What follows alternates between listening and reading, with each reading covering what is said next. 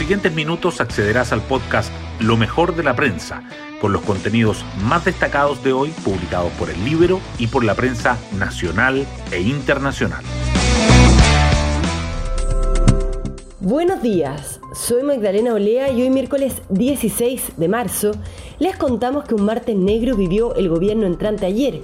Las celebraciones del cambio de mando rápidamente fueron silenciadas y nada menos que con disparos desde Temucuicui, donde se frustró la visita que pretendía hacer la ministra de Interior, Isquia Si bien la violencia se condenó de manera transversal, también lo fueron las críticas. Se habló de improvisación y de falta de experiencia.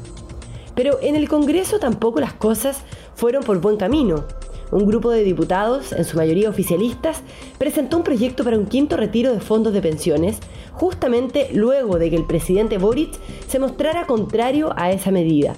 Y recién es miércoles. Las portadas del día. La acontecida visita de la ministra del Interior Isquia a la Araucanía sobresale en las primeras páginas. El Mercurio destaca que el viaje desata la primera crisis para el gobierno y el oficialismo acusa improvisación. La tercera resalta que los disparos y las barricadas frustran el plan de visitar Temucucuy, además de las tensas horas que vivió la moneda, que Sitges desechó las alertas de carabineros y que el incidente reabre el debate por la extensión del estado de emergencia en la zona. El diario financiero subraya que el ataque en la Araucanía es la primera prueba del gobierno de Boric. La Convención Constitucional también sigue presente. El Mercurio y la Tercera dicen que el Pleno aprueba en particular un artículo que asegura el aborto libre y lo despacha de la propuesta de nueva Constitución. El Mercurio agrega que la Comisión de Venecia se inclina por un Congreso bicameral y por considerar un órgano de control constitucional. El proyecto para un quinto retiro de ahorros previsionales irrumpe los titulares. El Mercurio señala que aumenta el respaldo de los diputados y que crece la presión sobre la moneda. La tercera resalta que el presidente Boric afirma que sería un espejismo porque potenciaría la inflación. El Mercurio y la tercera destacan con foto la reunión de los líderes europeos con el presidente de Ucrania en Kiev. Y el diario financiero abre con que los bancos toman precauciones y realizan provisiones adicionales ante la mayor incertidumbre. Hoy destacamos de la prensa. Ayer se realizó un tenso viaje a la Araucanía que marcó el debut de la ministra Siches y que puso en alerta a la moneda. Un auto incendiado y disparos al aire impidieron la visita de la titular de Interior a la comunidad de Temucuicuy, donde esperaba reunirse con el padre del comunero Camilo Catrillanca en medio de su gira a la región.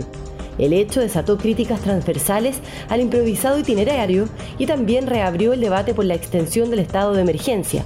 Pese a todo, el gobierno reafirmó su plan de diálogo para la Araucanía. La convención aprueba incluir el derecho al aborto en la propuesta de nueva constitución. El Pleno votó en particular los artículos del informe de la Comisión de Derechos Fundamentales que había avisado en general, incluyendo el relacionado con los derechos sexuales y reproductivos, que establece, entre otras cosas, que el Estado debe garantizar las condiciones para una interrupción voluntaria del embarazo. Esta norma fue aprobada, al igual que el derecho a educación sexual integral, y será añadida al borrador de la nueva Constitución. Los diputados presentaron un proyecto para el quinto retiro de ahorros previsionales. El fantasma de un nuevo retiro desde las AFP, que pareció disiparse tras el fracaso del cuarto rescate en el Congreso, se convirtió en un problema muy real para el gobierno, luego de que ayer un grupo de parlamentarios ingresara una moción de reforma constitucional para avanzar en ese sentido. El ministro de las Express descartó apoyar la medida y el presidente Boric advirtió que potenciaría la inflación.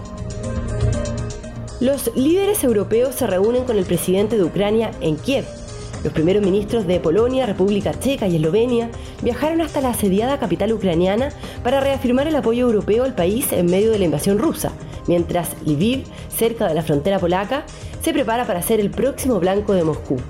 Por otra parte, la Unión Europea, Reino Unido y Canadá aprobaron nuevas sanciones contra Rusia, que anunció sus propias represalias. Y nos vamos con el postre del día. La carrera por el Oscar define sus últimas cartas antes de la gala. Los miembros de la Academia de Artes y de Ciencias Cinematográficas de Hollywood comenzarán a votar mañana para el codiciado galardón que se entregará el domingo 27 de marzo y al que postula el corto animado chileno Bestia. Bien, yo me despido, que tengan un muy buen día miércoles y nos volvemos a encontrar mañana en un nuevo podcast, Lo mejor de la prensa.